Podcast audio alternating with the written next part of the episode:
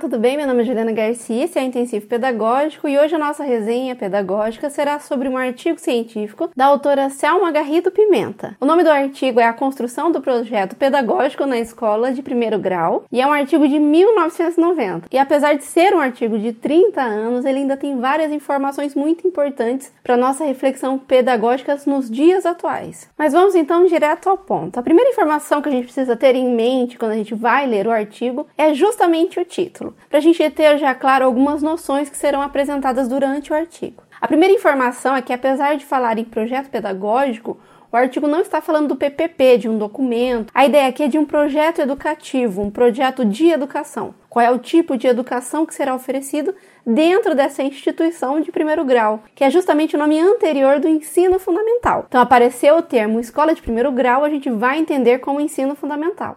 Uma coisa legal que esse texto vai trazer é, antes de falar especificamente em gestão democrática, em organização da escola, a autora vai reverenciar, ela vai trazer já no início do texto duas visões, duas formas de enxergar o mundo que é importante a gente ter em mente quando a gente vai estudar esse conteúdo. E essa temática vai ser abordada a partir do tema educação para todos. Será que realmente existe educação para todos? Né? A legislação ela assegura que a educação será oferecida para todos, mas na prática será que isso acontece? Fazendo a leitura, a gente consegue perceber, e pela explicação dela, a gente consegue perceber que a solução ou a resposta que você vai dar para essa pergunta, ela vai depender bastante de como você enxerga o mundo, quais são as lentes que você usa. Assim, por exemplo, se a lógica do vencedores e perdedores, alunos nota 10, alunos nota 6, os perdedores são sempre desqualificados, parasitas, pessoas que se esforçam poucos, enquanto vencedores são as pessoas que conseguem acumular mais riquezas, obter mais itens materiais. Se a sua visão de mundo ela está mais próxima dessa forma de enxergar, dessa forma liberal de enxergar o mundo, é provável que você acredite que a educação para todos já existe. Afinal de contas, a lei vai garantir a matrícula de todo mundo na escola. Agora, se você questiona as regras desse jogo, não acha tão justo ou não vê sentido na ideia de que alguns seres humanos são melhores e outros piores, é provável que a sua forma de enxergar essa mesma pergunta ela seja diferente. É provável também que você ou não queira jogar esse tipo de jogo, ou se afaste desse jogo, ou mesmo questione ou critique, e é por isso que as pessoas que fazem esse tipo de questionamento serão chamados de críticos. Mas o que, que, tudo isso tem a ver com gestão democrática? Por que, que a gente precisa pensar sobre isso? A ideia de gestão democrática, que foi prevista na LDB, então ela é lei, ela vai contrariar um pouco, ela não deve ser observada pela ótica liberal pela ótica de vencedores e perdedores. A partir dessa introdução, a autora vai trazer várias informações, inicialmente sobre as diferenças de uma escola que vai seguir um ideal liberal de alunos 10 e alunos 5 ou aluno 4, e também o que caracterizaria uma escola crítica, uma escola que vai questionar ou vai verificar a validade desse argumento para crianças pequenas. E aqui eu vou trazer uma dica que é um pouco piegas, mas ela pode te ajudar na hora de compreender melhor ou de fazer uma leitura nesse artigo científico. A verdade é que, independente da idade que você tem nesse momento, uma coisa eu tenho certeza: você já assistiu Chaves, conhece muito bem os personagens Dona Florinda e também Kiko. Sem questionar a validade deles como ser humano, uma das características mais fortes que eles vão apresentar pra gente durante todos os episódios é a ideia deles estarem em uma posição maior dentro da vila, enquanto todos os outros moradores seriam pessoas inferiores, seriam gentalhas. Não se junte com essa gentalha!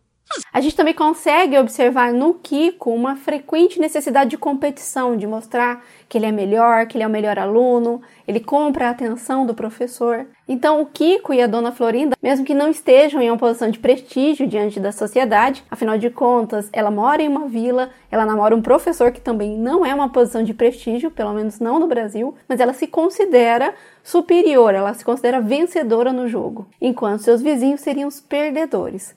Sempre que a gente faz a leitura de um artigo científico que vai trazer essa ideia de liberal, um exemplo perfeito é a Dona Florinda e também o Kiko principalmente o Kiko. Com isso em mente, fica mais fácil quando eu falar para você, por exemplo, que a escola liberal, ela defende um modelo ideal de aluno, um aluno competitivo, um aluno que sempre é melhor que o outro, um aluno que decora, um aluno que ganha tudo porque ele é bom, enquanto o outro não aprende porque ele não quer, ou ele não permanece na escola porque ele não se esforça tanto quanto o Kiko. É por isso que, segundo esse ideário, também eu não preciso me esforçar para que o aluno fique na escola, para que não haja evasão. Também não preciso me preocupar se a qualidade da educação vai ser para todo mundo. Afinal de contas, é importante que a gente mantenha essa dualidade dos melhores e o pior, para que tudo continue como sempre foi. A gente também identifica nos argumentos da autora a ideia de uniformidade, de homogêneo, de que todo mundo deveria ser igual ao Kiko, o tesouro, o mais bonito. E o que, que a autora vai falar sobre a escola crítica, né? A primeira ideia que a gente consegue perceber é essa ideia de que a escola não serve para gerar competição, ou esse não é o foco. O foco é democratização do saber. Lembrando que o artigo é de 1990, então falar em democratização democratização do saber antes da internet fazia muito sentido. Hoje, alguns autores vão usar outras informações, outros enfoques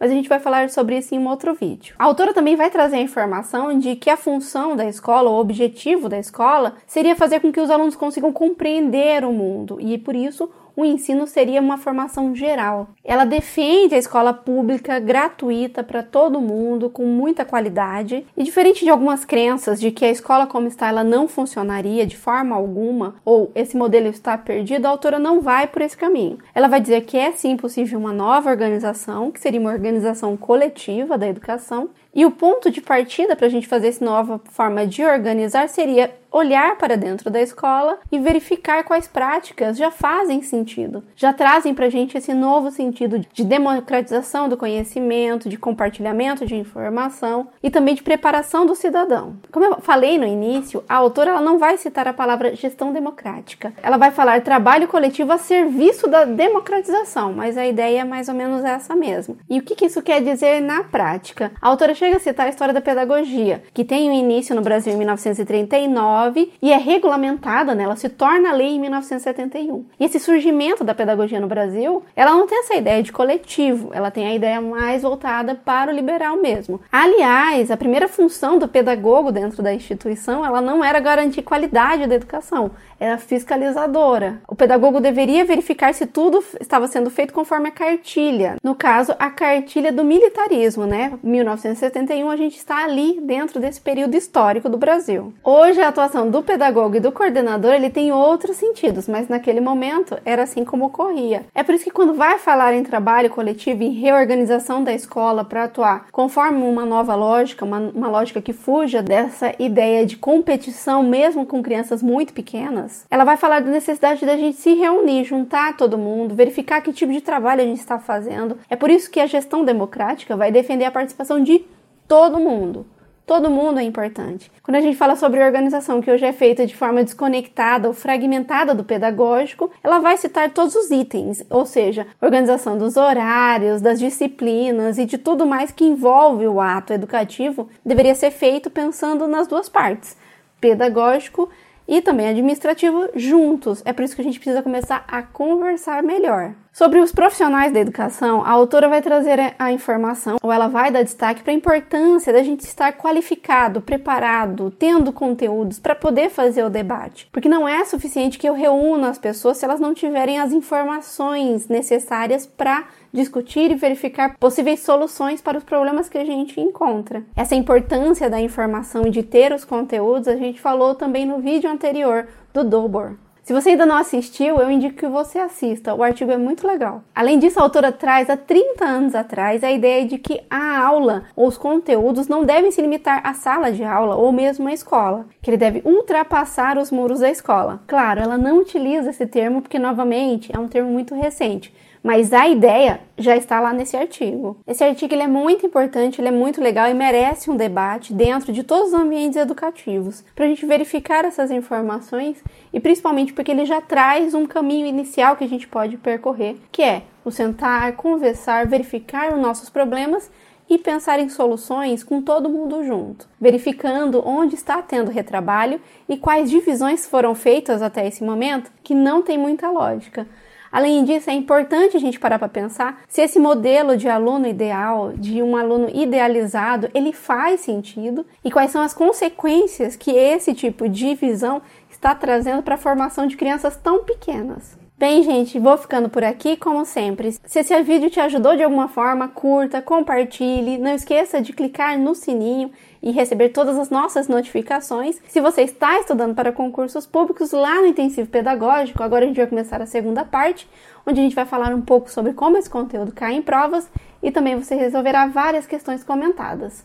Por hoje é só um abraço e até a próxima!